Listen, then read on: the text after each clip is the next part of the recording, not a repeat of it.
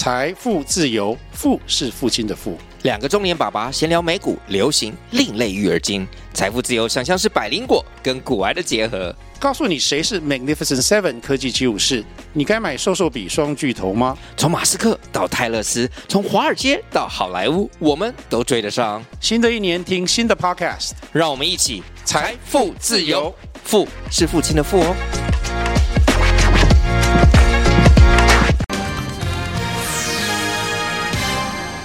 欢迎收看挑战新闻。新竹市长当选高虹安疑似贪污的案子，今天最新的进度是在小兔这个办公室主任经过八个小时问讯，全盘托出之后，检调要传唤其他四位助理，要厘清说所谓的钱要上缴，还有到底高虹安有没有把里面的钱挪为私用。来看到这一切证据非常的多，所以大家预料检调调查的速度会很快。证据这么多，污点证人越来越多，高虹安是越来越不妙了。另外，一月八号立委补选当中，今天王宏威说他接到了恐吓的电话，等于他公号，你在讲黑道就要开枪。王威甚至自己讲，他九月份就接到恐吓电话了。请问王宏威到底得罪谁？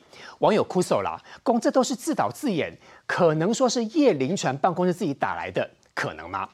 另外还有台积电美国新厂今天装机要加码盖第二厂，大家一直在问。台积电有没有可能变成美积电？我们台湾这么多的工程师，全家人都到美国去，有没有可能因此美国整个掏空台湾的半导体产业？不过对此呢，台积电的总裁魏哲嘉说了，说门都没有，不扣零了。台湾半导体的优势到底在不在呢？跟各位介绍今天的与会贵宾，第一位要跟各位介绍的是亚太精英交流协会的秘书长王志胜，主持人好，大家好。另外欢迎新北市议员李坤城，晚上好，大家好。蓝带电议员周永议员，晚上好，大家好，欢迎时事评论员温朗东，晚上好，大家好。那另外这位呢是李德维立委办公室的主任，欢迎林冠勋主任，晚上好，大家平安。我们先来看高鸿安有关于这个贪污争议的部分。昨天我们看到高鸿安说哦，不要紧啊，反正哈我们在同一条船上，有人会搞定司法。所谓的搞定司法，除了大家打了一个很问号，是说谁去搞定司法之外，今天整个发酵，因为司法界的人都很生气，高鸿安竟然如此的污蔑整个司法界。没错，周刊呢报道这句话一出来之后，整个司法界或是法律学者，像是知名的台大法律教授李茂生啊，他在脸书上呢发表了一个感想啊，是说有人会搞定司法这一句话惹怒了许多法律人，很多律师会说，那么我们土城见，这个意思是说，其实对于法律来讲啊，就算是我们认为高鸿安涉嫌重大。应该要去羁押，应该被判刑，但是我们绝对不会讲说我们可以搞定司法，因为司法是独立公正，我们要尊重它。那所以如果高永安他跟助理这样讲的话，那造成两个效果。第一个效果呢是说，对于法律人，不管你是法官、检察官或是律师，听到这句话就会变得非常生气，就是你高安是什么人？你凭什么去搞定司法？第二个呢事情呢是说，那这对于正在侦办的北检来讲哦，如果这句话属实，那他这就构成呢是说呢，他可能要去串证。灭证，因为已经在串证了。因为搞这搞定司法的，他的目的是什么？希望助理不要讲话，不要讲真话。嗯，这个当然就是会有所谓的串证的一个嫌疑，这会构成当证据到一个程度，高宏安可能问讯直接转羁押，直接呢就去转羁押，他就不用再出来去就任新竹市长了。那所以接下来来看的是说呢，他呢这高宏安就很紧张嘛，所以他呢就在这边他们办公室在讲说啊，是不要去嫁祸北检啊什么，然后北检的声明就讲什么什么。北检的声明是说什么呢？他呢这个时候呢，昨天是在讲说，本案在侦查中，不要做无谓的渲染哦，侦查不公开哦。那他重点是这句话哦，与案件相关人员是否为北检同仁家属无关。北检的声明主要是讲。因为周刊里面说，这位哦，非想要转污点证人的小兔，就这个阿助理啦，缴了三十几万。这个阿助理，没错，这位阿助理哦，这个小兔哦，那她呢，这个丈夫呢，据称哦，在周刊所说的，据称是这个呃北检里面的这个法律的工作人员，这个事务官。那这件事情当然对北检来讲的话，会有一个涉及事务的问题，所以这件事情北检的态度，他没有证明是真是假。他只有说这件事情，他不评论，但是他会秉公办理，意思就是这样。至于高安，他到底有没有去跟助理哦去讲，就是说我们在同艘船上会搞定司法，这个要看助理的一个证词。而很显然，从这么多助理已经众叛亲离底下，真实性非常高。所以当整个法律界都已经被高安激怒了，这个时候。高安他现在想要脱罪，想要去湮灭罪证，会变得越来越困难。老东兄，其实这整件事情危及到民众党。我知道今天柯文哲市长也生气了，因为卓冠廷有另外一个爆料，现在变得是很罕见。柯文哲说他要告人，对啊，卓冠廷在有台这个节目当中呢，他就会提到说，哦，高宏安因为这个柯文哲跟高宏安大吵一架。原因呢是说呢，哦，这个柯文哲想要去塞自己北市府的人呢，到高雄安市府要被拒绝，双方瞧不拢哦，哦，所以说呢，这个国安庭就把这件爆出来之后，柯文哲很罕见，他为什么罕见？他开始呢去做国国安庭说要讲解要提告。可是过去柯文哲非常多人都去批评他什么？柯文哲的态度一定觉得你骂我就是帮我增加声量，我被骂我没关系，这是柯文哲的哲学，他不是属于提告的这个方式。他这次怎么这么做？他真的很焦虑，真的很急了。嗯，人家台北市政府里面五十个局处长这个整整位置，到了新竹只有十个，而且还在高安手上，而且高安还说用在地人才，那所谓在地人才就可能就不是。柯文哲讲的这些人，柯文哲看高鸿安脸色，现在变这样。对啊，过去柯文哲一开始寄生民进党，后来的话呢，寄生北市府就寄生立院。哦，然后呢，接下来这民众党的话呢，他这个是所养的一堆人嘛，什么捷运局啊，什么那人，那接下来他这些人所有的各局处里面都还有他的网军，之前在半年前陆陆续续都有被四叉猫给踢爆出来，这些网军何去何从啊？要是他们没有位置可以坐的时候，反咬柯文哲一口，把这些真相通通讲出来的话，柯文哲就不用在政坛混了。所以我认为说，柯文哲他为什么要去提告，这绝绝对就像是卓安婷讲的，转移焦点，掩饰心虚。今天最新的进度呢，除了之前的啊助理。去把所有事情讲出来之后，再增加四位助理。秘书长，如果这样算的话，等于是有五位助理都已经被调查。这五位助理之前我们看整一整叠这个小金库资料非常非常的多，所以以人性的立场来讲。助理当然保护自己，这些助理其实都是很有司法概念，都在国会当中很有概念的。所以其实高鸿安这样讲，又给自己提油救火。因为立委郑玉鹏已经讲了，如果在检察官认知当中有嫌疑人说有人会搞定司法，代表现在就已经在串证嫌疑，而且必须申请羁押。而且如果消息没有错的话，这个啊助理小杜就说了，好像某部分的证据已经被销毁，这样吗？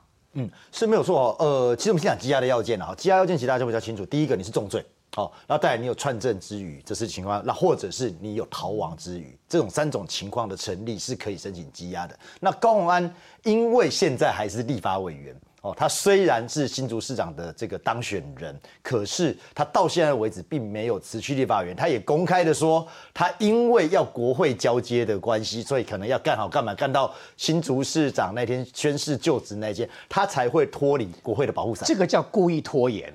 呃，我我也完全赞成哦，就说你其实他他下一个他是不分区立委嘛，下一个是这个民众党的党团主任陈婉慧，你还需要交接什么啊？基本上你。的这个在立法院所熟悉的，就你会有党团主任来的熟悉吗？那他最多可以拖到什么时候？就是十月二十四号啊，十他当十月二十五号新竹市长就任那天，他就势必没有国会的保护伞了。所以这个期间，大家怀疑呃，这个期间就有一些有些争议出现，因为我们现在看到到今天为止四个助理去这个接受这个应讯嘛，吼，那人可以接受应讯，那资料呢？因为他有国会的保护伞，呃。减掉你要一方面你不太容易在这个情况之下高高宏安他有免责的一个空间，所以不太容易去这个暂时不太容易去去传唤高崇高宏安。第二个是国会你要搜索那个是要经过国整个立法院的同意的，你要向立法院申请，这个主任应该很清楚。所以减掉在不到最后时刻，他也不会轻易的去搜索国会。那问题我不知道，这一次高宏安如果就讲助理这件事情好了，哦，助理相关的诈领的诈这种嫌疑的费用等等，包括账本啊，包括资料什么。很多可能在他办公室里面，哦，难怪那个小兔会说到说，诶，已经有毁证灭证的嫌疑，因为你在办公室里面，你就有充足的时间，让你慢慢的到十二月二十五号之前，反正我还是国会议员啊，嗯，反正你进不来啊，我东西慢慢一条一条的梳理，不管是重新的去去这个呃篡改，或者是这个呃这个这个把证据做调整，或者是直接如果调整不了，直接销毁，这些可能性。通通都存在，可能性很高。我认为，我认为是在，因为小兔自己都讲了，已经有些证据被毁灭、被消、被消失了嘛，被毁灭了嘛，所以这可能性是存在的。这也让我们会怀疑说，高鸿安原来你迟迟迟迟不去辞立委，真的是为了交接吗？还是想躲在这个保护伞下面，在国会办公室当中，对你原来这一些助理的账目，对你这些原原原来可能诈领的账目上下其手呢？中宏议员，我知道您国会出身哦，请问这句话大家这几天都在讨论呢？我们在同一条船上，有人搞定司法，而且高安昨天所谓的这个声明稿当中，他有提到这一切都是有人故意想达成政治攻击。他呼吁尊重侦办程序，不要捕风捉影，破坏体制。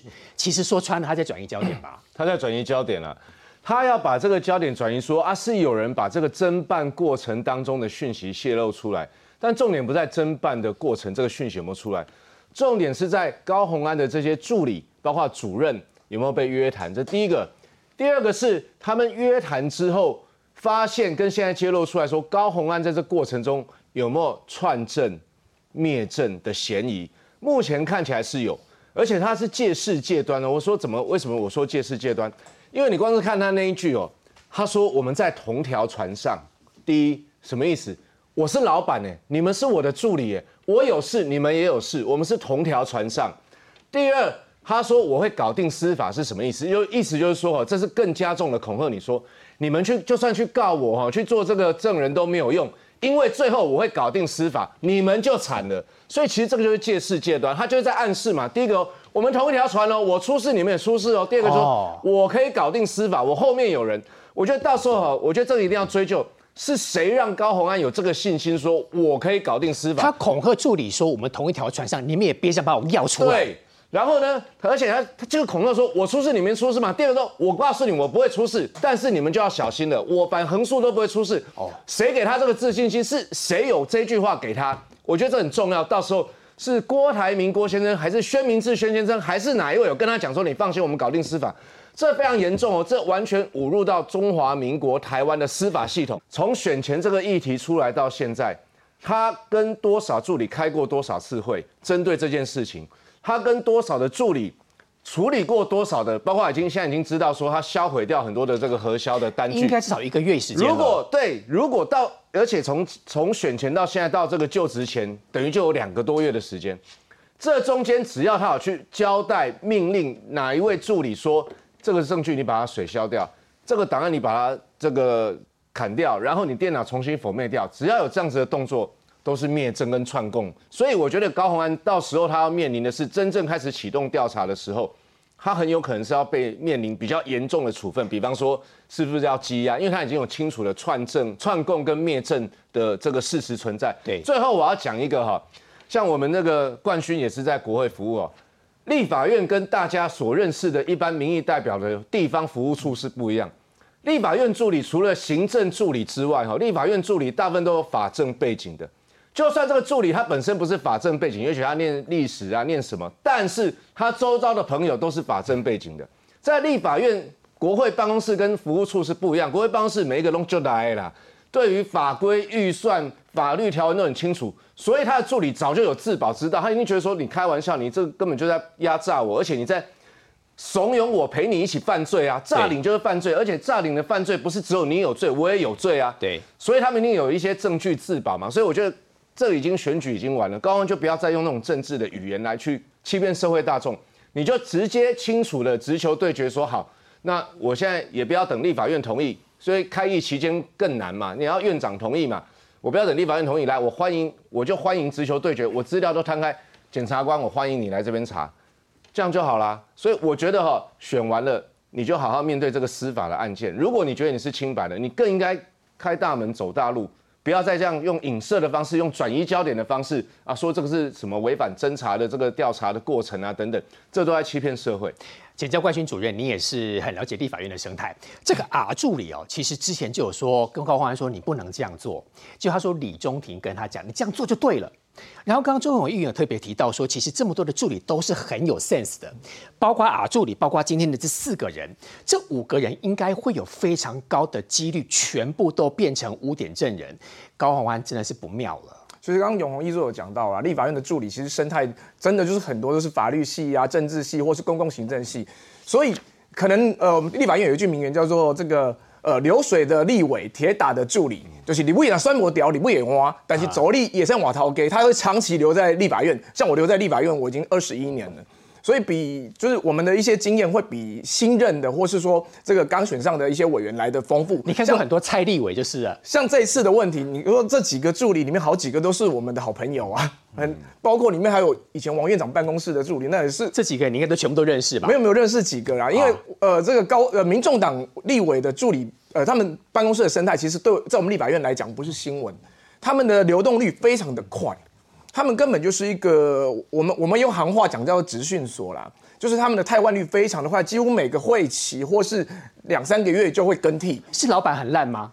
呃，都有啦，也有有的是要求比较高啦，或是老板比较难伺候。比较难伺候。对，像比如说民众党一开始他们要求七点半助理一定要到啊，有的像比如说以前那个蔡委员，七点半。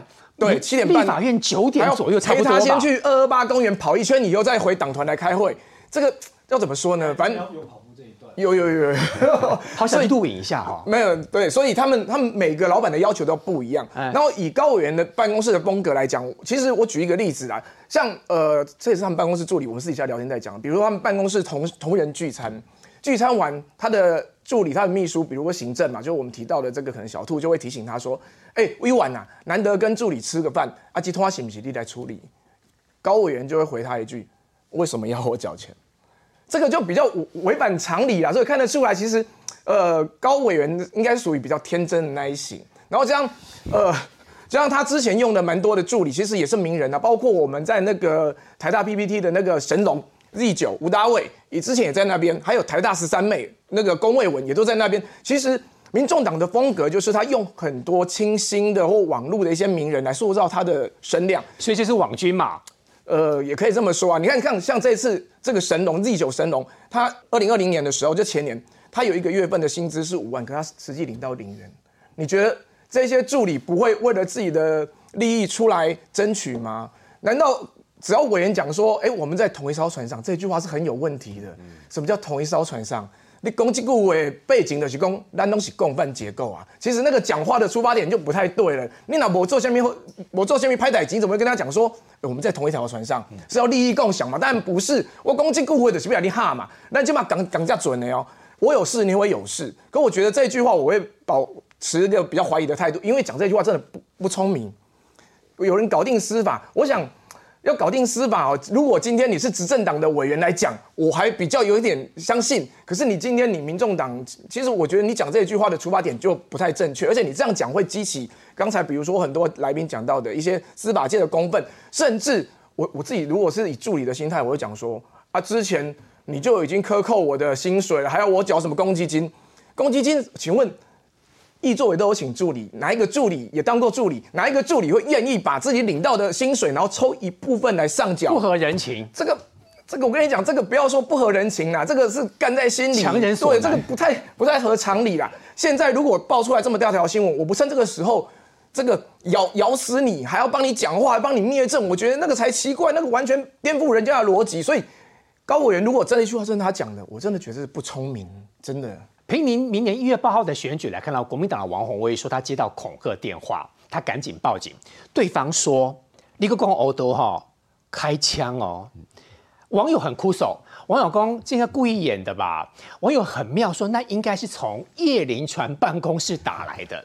一方面是不是因为王宏威最近打黑道，其实他一直讲别人黑道，他其实整个回力标打到国民党，他跟国民党哦，从以前历史到现在，还有从北到南，全部的过程当中，有黑道有黑道背景的人，国民党是最多的。国民党有很多黑道啊，国民党的这个从政党员，从议长、副议长，或是他这个内部的这个中常委里面的结构，还有乡镇代表到里长，国民党很多都是黑道啊。那现在王宏威爆出这一出，说，哎，这个有人这个打电话恐吓他，我觉得要去查，查清楚。这个比较像说这个跟这个韩国瑜的这个什么车子里面有追踪器后在追踪他一样，我觉得好好查，查出来说是不是这个自导自演哈、那或者是说这从另外一个办公室打过去给他的，我觉得好好的查。王宏威哈，他选举他大概这个导讲到目前为止就是只有一个，就是讲黑道。好，讲别人是黑道啊，讲自己被黑道威胁。我觉得这个王宏威到现在为止哈没关系，你就好好的去查查，说到底有没有这个黑道恐吓他，到底是谁恐吓他的？我觉得不要让他变成这个罗生门，查出来好好查啊，不然哦，黄宏威这个从这个哎十一月二十六才刚刚选完呢，十一月二十六才选完，然后到这个一月八号要补选，才多久的时间呐、那王宏威，你有在讲说你的证件是什么吗？那王宏威，你有跟这个你的选民在讲说你为什么这个刚选完议员还没就职哎，十二月二十五号才就职哎，就职那当天哈，你怎么去跟你的选民交代啊？我一边要就职了，我一边跟大家讲说拜托拜托，一月八号要 我要选立委要投我，要投我这一票，我跟这个所有观众朋友讲哈，王宏威哈真的哈加高探级啦，他就是利用这个选举哈来赚钱啦。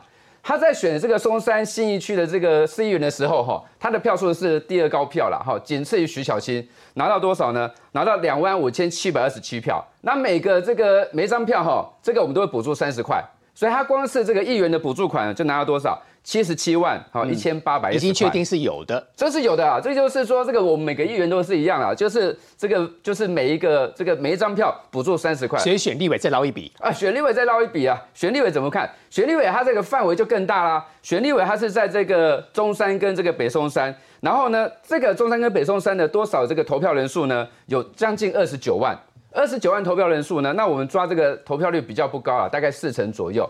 那四成左右，如果啦，我我是觉得他不会赢啊，所以我抓他拿四成五的选票好了。拿四成五的选票呢，那他可以赚到多少钱？他可以拿到多少补助款？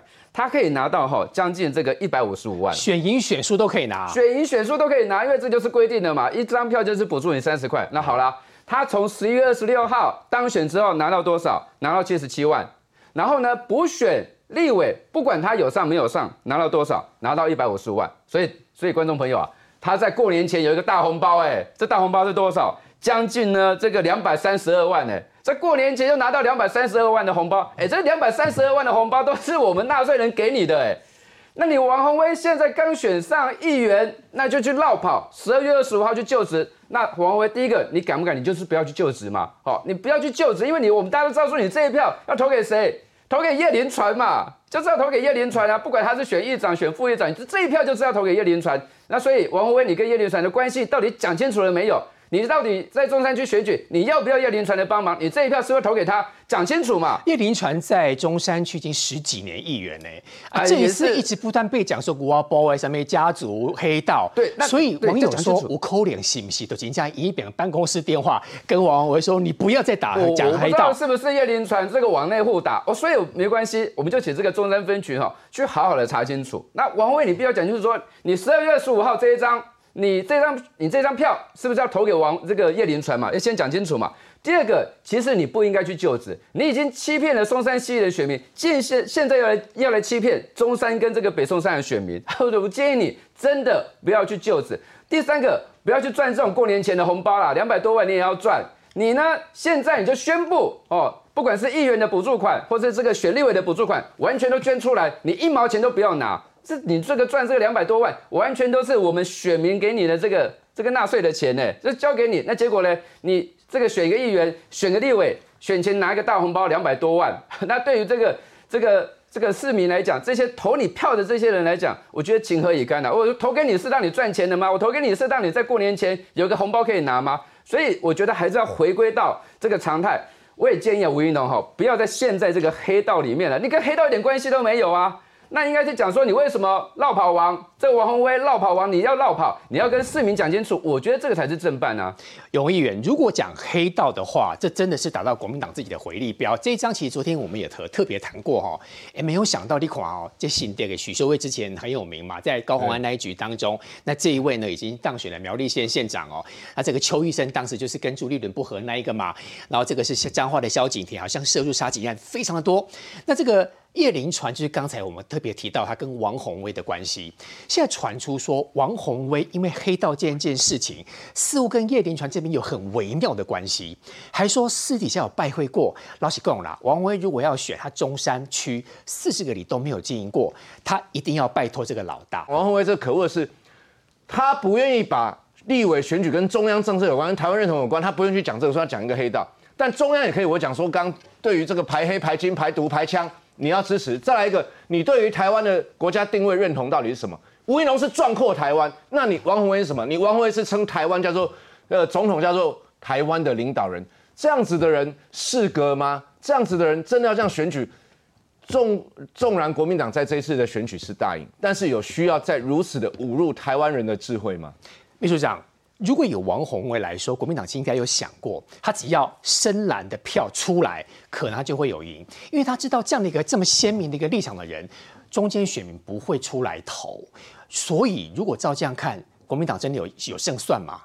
王辉想的就是延续着台北市长选战的打法，就是抹黑泼粪，然后刺激深蓝选民出来投票，最好一样投票率很低，然后只有深蓝的出来他就当选，因为他其实原来是新党出身的，那原来新党出身的只有深蓝的票，当然就会集中在他身上，更不用讲他这是二零二零年刚刚永红也提到的、这种在中国的面前用台湾领导人，然后很不屑的来称说啊还好美国一定很高兴是蔡英文当选哦，因为可以指挥得动等等这台湾领导人这样的说法，而且是贬低矮化的说法。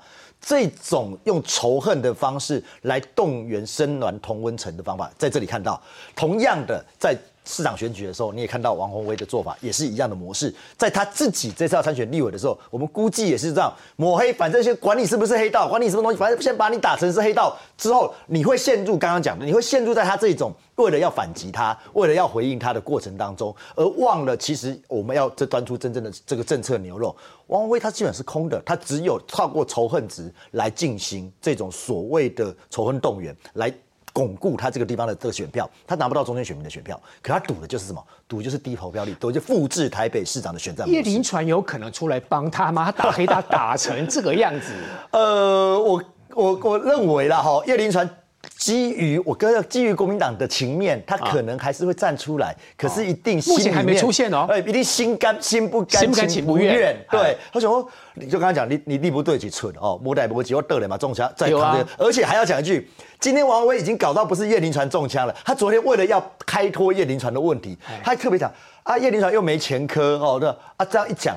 啊，是啊，国民党一堆有前科的人，莫名其妙一一篮子全部中枪、哎对哦对啊，你为了要来开多叶林船，你又得罪了国民党整个一大票有前科的人。你不要讲，刚刚看到我们这个上面八大的，包括这个议长啦、副议长啦，哦，然后还有中东锦啊，真的是你国民党中常委三十五个人，国民党三十五位中常委里面，就有十三个人是有这个涉嫌，而且被起诉的这个过程，就十三个，三分之一。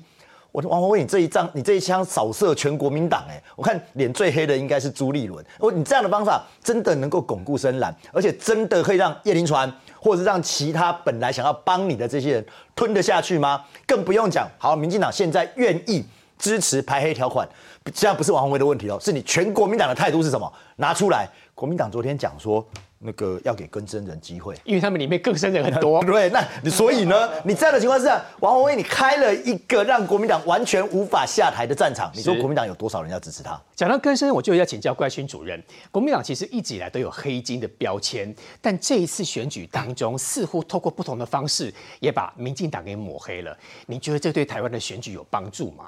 我觉得黑道跟选举吼发生关关联，其实在历史上很多很多的朝代或什么都是需要黑道。为什么黑道这么好用呢？黑道就是两个嘛，第一个有钞票，第二个有人有选票嘛。选举需要什么？需要钱。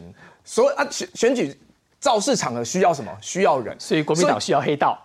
所以我说黑道的问题是各各党各派都会有你包括包括民众党之前柯文哲在屏东造势，人家不是也是传说都有黑衣人来这个捧场。其实黑道的问题是是长久以来都存在，只是说今天我们会把它检视来看。尤其是刚才来宾有讲到，其实我们不是说王宏威、王议员不是在质疑说这个这个呃那个吴一农是黑道，只是说今天呃你当过台北市长，当台北市党部主委，为什么你旁边的人跟黑道的关系这么这么的密切？其实你可以做某种程度的说明嘛，只是没想到被赵英光又回答了一枪。事实上，我觉得不管是国民党、民进党，甚至是民众党，对于黑道的问题本来就要处理啊，并不是说像呃民进党党团说要修改选罢法的问题。其实，呃，你如果要透过一些比如说呃公职排黑或党职排黑，其实这个东西我觉得在宪法上面会有一点争议。您说的就是假议题，反正来个代理人就搞定啦。对我对我我，你比如说这样认为嘛比如说大家质疑黄成国，黄成国他不他他不是他不是这个公职人员呐、或是说他可以运用，如果今天有心人士可以运用更多的方式，我支持很多人出来选，但是我隐身幕后，我还是一样可以发挥我的政治影响力。所以这东西我觉得治标不治本，而且你这个到最后，其实这种。这样子的操作方式，之前阿扁时代也也弄过了嘛，只是说到后来是因为被认为可能是违宪，因为以罪不二罚，你怎么会因为你你凭什么去认定说这样的罪严重到需要剥夺你的公民参政权？民主国家公民参政权是非常重要的。如果说我们今天没有合理的一个法理可以剥夺或限制民人民的参政权，我们这样子跟共产国家没有不太没有不一样。所以国民党才说对更生人不公平。如果今天他已经犯罪了，而且已经付出代价了，我觉得你真的是要衡量一下，因为其实犯罪每个人或多或少是说情节有没有到犯罪的程度，也有可能年轻人不懂事，那你会不会因为呃一时的过错你就剥夺他终身的参政权利？我觉得这个是可以商榷的。我因为没有没有人是完人啊，我觉得说如果你要单就特定的罪名来要求说你不能参政或不能呃不能参选公职、不能参选党职，我觉得这个都要很谨慎。而且这个问题真的不是只有民进党才有，我也承认国民党会有啊，所以国民党会败选啊，就是人民每透过每次选举去检视对这个这个呃党推出来的候选人他的品格、过去的历史记录怎么样，人民就是最好的检验的机器，不是吗？好，龙兄，按你一水公国民党公公啊，怎么还讲说什么更生人不公平？刚刚冠群主任其实也都觉得说，更生人似乎有那么一点可以让他改过向善的机会，可是国民党就是不会论述政策。对，如果要讲论述的话，跟生人跟黑道也是不同的概念嘛。政治犯被抓去关，那出来他也是跟生人，可是这跟人黑道一点关系都没有。很多人这个犯罪，例如说过失伤害，只是朋友之间打架，然后被抓去呢，这个关了几个月，这个也是跟生人，但他是黑道吗？黑道是一个组织型的犯罪，而且把这个组织犯罪带进去政坛里面的时候，我们才要想办法去解决嘛。所以第一个观念是在混淆，第二个呢，王文威他这个就是我觉得他麻烦大了，因为他昨天在中山区扫街的这个时候，叶林传没有出现。他会出现吗？我很怀疑。这个事情就重点是在于说，叶林传他应该也是要选副议长嘛，他也需要王文威当议员的这个票，也就是因为这样子，王文威才要去就职啊，他就职才有办法去投正副议长的这个票，这个票很重要。他因为就职之后，就白白的让这个选区就少了这个所谓的这个一席嘛。那但也也就是说，叶林传需要去跟王宏辉拉票。可是这个时候叶林川不帮他很奇怪，再讲他们是个互惠关系，我要你的副议长的票，你来帮我去助选，哎，怎么没出现？反而变成是说王文威私下去拜访叶林川，显然他们关系就变得就变得很冷了。那为什么会这样？那其实其实政府一直以来哦都有针对中山区啊去呢这个做一些扫荡啊、扫枪啊、扫毒等等，原本都有在做。可是因为王文威他最近讲了这一席话之后，那很多中山区的这些八大行业都会觉得，哎，是不是因为你王文威故意在那边乱讲话，为了自己的选举在那边炒作，导到大家一直被临检，他就会把这样的一个问题认为就是王文威造成的。那尤其是说叶林传，那你说他自己没有前科，那他爸是牛虎帮老大嘛，这个是事实嘛。他家族他身边的很多朋友就是黑道嘛，这个事情没什么好否认的。那黑道你如果说合法正经的想办法要去漂白，要去做生意，这个其实大家社会还是会给他们很大的机会。但是如果你说要从政，如果会涉及到一些不法的事情，大家都觉得啊，尽量就不要。但问题在于。国民党黑道这么多，王文威他原本的选区哦，在北中山那边才二十个里，然后呢，在中山区有四十二个里，他四十二个里的票，很多有地方的这些组织什么，也都是要靠叶林川去做的。当然，对，所以他这个乱打一通啊，就是好像讲到是说啊，这黑道问题很严重，一定要优先处理。这样，他表面上是党民进党，事实上他是把自己的选情也就打掉，也让揭我们都揭发跟重新检验了，原来国民党才是在台湾最大型的这个黑道。今天有大事，就是台积电到美国设厂，而且还宣布说要增加第二个厂。其实有关于台积电到底会不会让台湾的护国神山整个被去台化，大家都很关心。我想先从这位专家的四个问题来请问今天与会的贵宾。第一个，台湾会不会是台积电长期最大的生产基地？就是说你会不会离开我们台湾嘛？台湾会不会是台积电长期最先制成的生产基地？有没有可能我们永远都是要当优先？其实这些都是很重要的观点哦。台湾会不会是台湾长期最新技术的研发基地，根留台湾？在对外投资扩展的同时，台湾会不会是台积电长期的全球总部？秘书长你怎么看？以上四个答案全部都是 yes，必须这么斩钉截铁，对不对？这当然哈，没有欺骗我们哦。呃，完完全完全可以拿可以拿相关的资料数据来做一个东西哦。第一个，台积电呃，台湾是不是台积电最大的生产基地？毫无怀疑，完全就是哦。台积电目前在全全世界投产大概每年两百一十九万、两百二十万片左右，大概百分之八十五左右都在台湾生产，现在不到百分之十五是在其他地方，比如说中国的南京厂，可能是二二十二十八寸纳米的，呃，二十八寸的，对不起，二十八寸的哦。那或者是在现在在美国可能要投产的这个部分，那个比例，或者是在日本，那比例都很小。哦，那就算未来日本啊，对不起，未来美国的这个五纳米厂开始产量量产，它也是每月两万片，其实量是很小的，主要就在台湾，这是第一个。目前美国量还是会很小，呃，未来未来也很小，未来确定很小。为什么？因为基本上台积电它有一个台积电模式，它是所有的最先进的制程，它还是在台湾。因为你台积电不只是台积电，你是一个上中下游整合的一个产业链。你想想看，一个台积电的晶圆代工制造，它有受整个上中下游相关的厂商，在台在在竹科在南科可能超过一千家。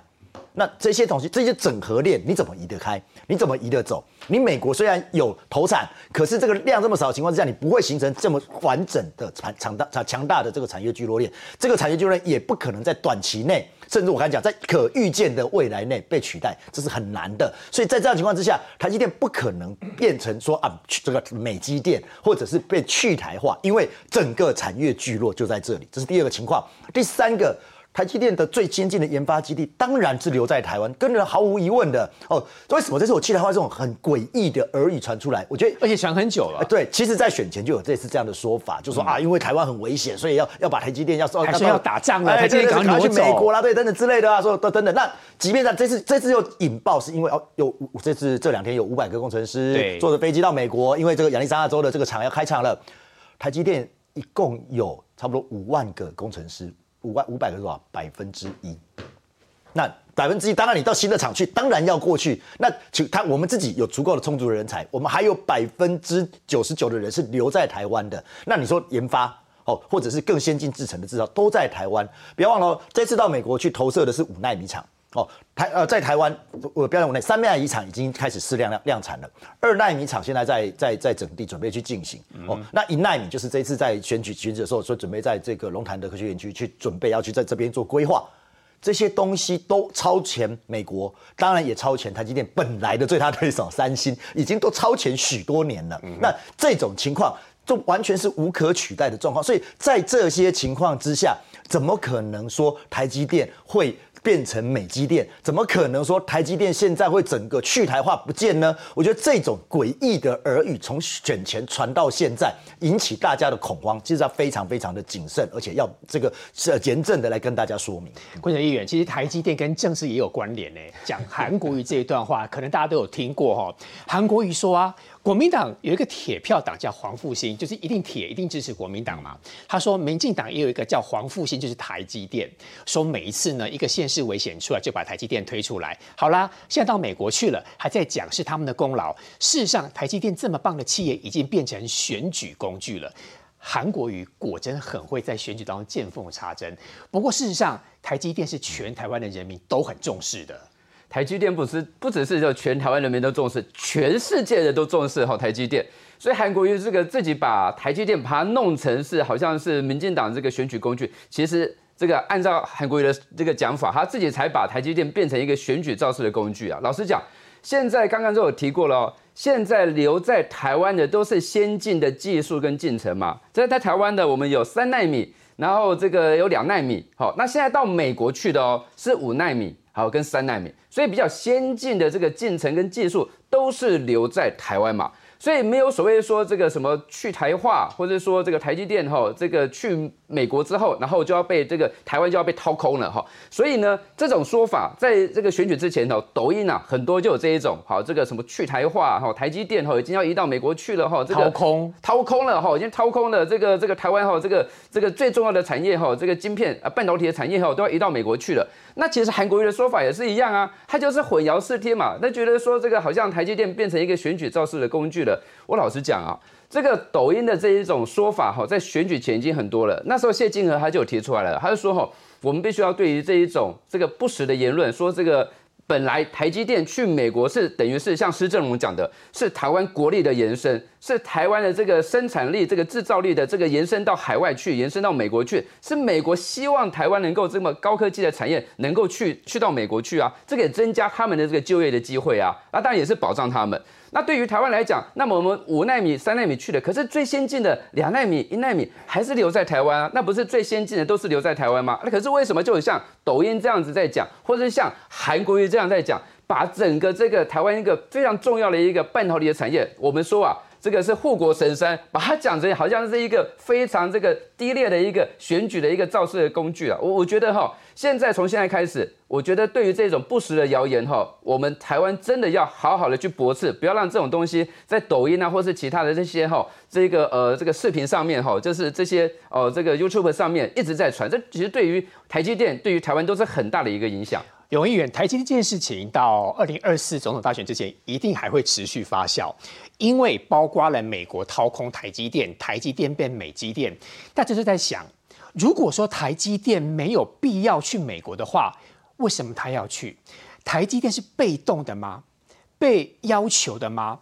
甚至还传出说，其实台积电背后很多的外资有很高的比例来自于美国，他不得不屈服于美国的邀请，甚至胁迫。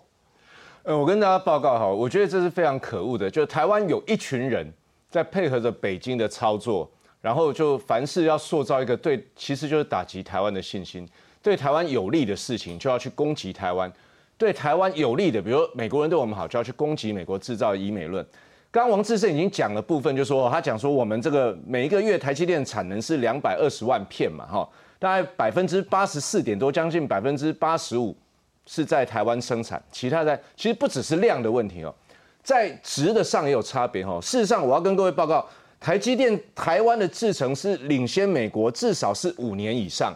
比方说，我们现在三纳米已经在台湾在试生产了，试生产什么？就我这个制程已经都开出来了，然后我要尝试，就是说我的这个开始量产，然后我的这个良率有多少？当我良率提升到一定的比例，我就产线就开出来了。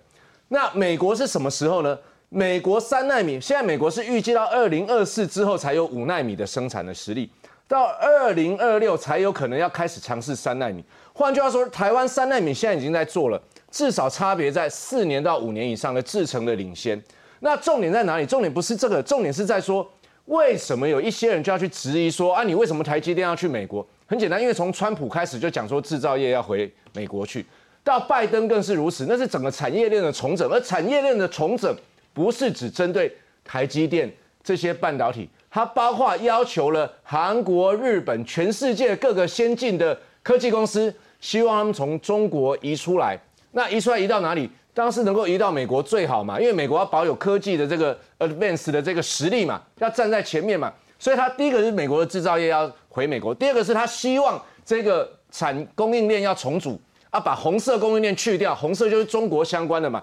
所以本来就有这个在。这边那还有人会讲说，好吧，那你就算你说周永红说的对，制程也先进，什么大部分都在台湾，那为那资金都是美国，这是完全没有概念的。事实上，他们可能偷偷在赚台积电的股票钱，然后再讲这件事。比如说，巴菲特买了很多台积电 ADR，对，那是因为台积电是世界级的公司，它在美国有 ADR 啊，海外凭证啊。台积电之所以能够这么成功跟透明化，就是因为它在它在它的资本市场里面，它的外资很多是外资认同它。你有看过外资哪一次跑掉吗？没有，我要再讲就是哦，如果这些人对于台积电到美国这样子的敏感，我要问了，二零一六年的时候开放台积电去中国大陆十二寸晶圆的时候，你们同样这些人怎么没有跳出来讲呢？战斗蓝这些人怎么又讲说哇不行啊，你会掏空台湾啊，怎么可以去中国设厂呢？再来，在二零二零零六年之前，台湾有了一个半导体要不要进大陆的这个辩论，包括八寸晶圆、十寸晶圆，后来是决定说先开放六寸，再来开放八寸。那时候辩论的坚决说要赶快开放去中国的，不就是国民党这些人吗？那时候我们就是觉得说不能，你不能让这些先进的半导体制成过去，我们要领先至少好几个制成以上。结果国民党就是同意说要过去啊。那为什么那时候不反对？去中国可以，去美国不行，这是故意制造以美论，就好像说，当美国人说愿意来协防台湾的时候，他说啊，美国人要害台湾人去打仗；当日本愿意来说这个台湾有事是日本有事的时候，他说日本人要害台湾。永远都是要讲别人不对。那如果要去中国呢？拍拍手。要去投资中国呢？拍拍手。李登辉时代说借机用人，要新南向受，这一群人在讲什么？好，不行，我们就要去开发中国的市场、大陆的市场。然后只要我们的科技公司要去，就拍拍手。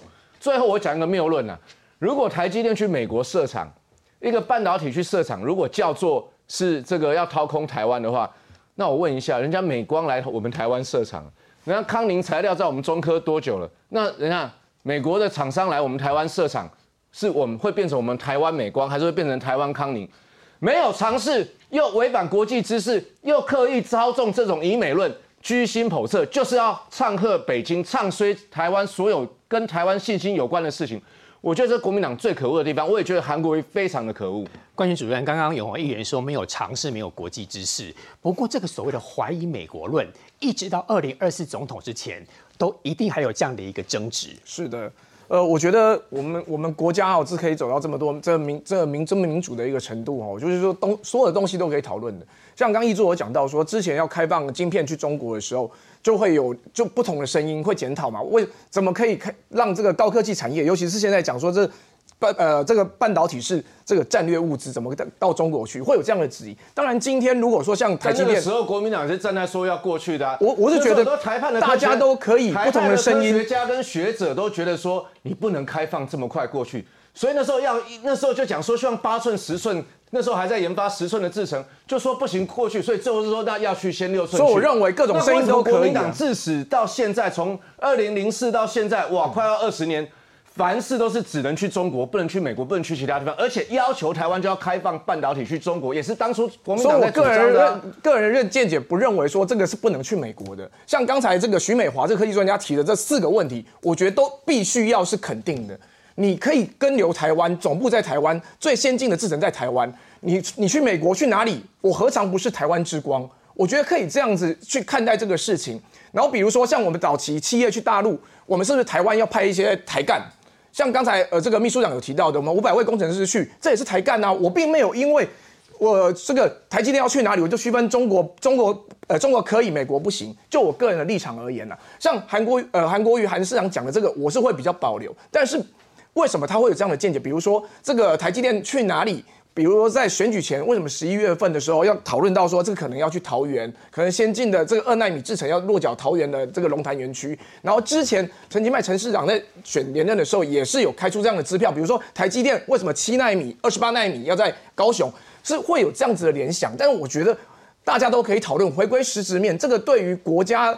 的经济发展，或是台湾的国际能见度，这个我觉得都是可以正面来看待。我我补充一句话就好，就说在这件事情上，到底台湾人是相信张忠谋，还是相信国民党的谣言？到底台湾人是相信韩国瑜，还是相信魏哲家嘛？就这么简单嘛？所以不要再造谣了，就是这些国民党不要再去配合北京来造这些谣言，打击台湾人的信心，跟阻止我们要跟美国继续合作发展的这个进程啊！老东兄，台积电会不会变成美积电？你相信谁？